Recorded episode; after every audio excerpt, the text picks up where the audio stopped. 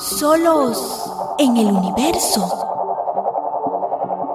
El hombre es el rey del universo.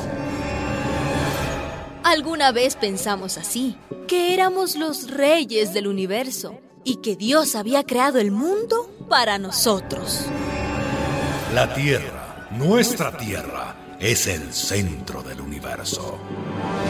Alguna vez pensamos así, que todos los cuerpos celestes, el sol, las estrellas, giraban en torno a la Tierra.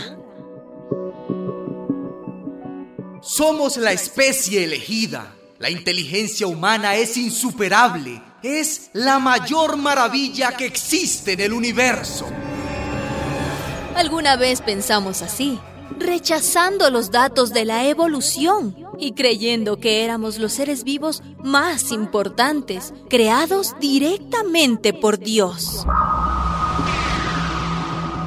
Hoy día, gracias a la ciencia, sabemos que la Tierra es un planeta insignificante, que da vueltas en torno a una estrella insignificante llamada el Sol, que da vueltas en torno a una galaxia común y corriente, la Vía Láctea, una de las 200 mil millones de galaxias que pueblan el universo.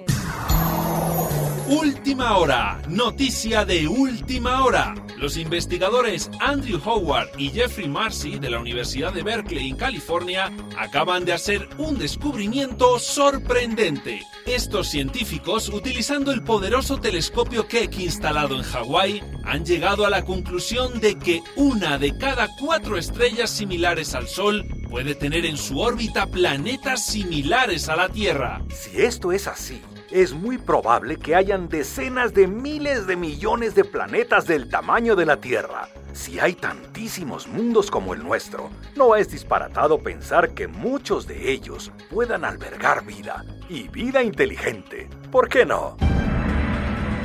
En esos planetas semejantes a la Tierra, tal vez vivan seres extraños para nosotros, que piensen lo mismo que nosotros pensábamos antes. Somos los reyes del universo.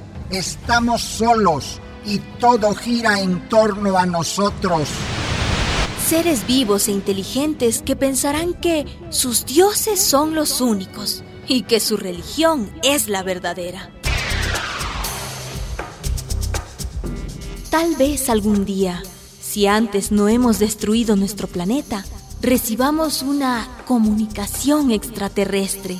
Tal vez ese día entendamos que la especie humana es muy pequeña, es una más en el inmenso universo y que cualquier acto de soberbia, de arrogancia, cualquier dogma, cualquier verdad infalible, solo merece unas cuantas risitas.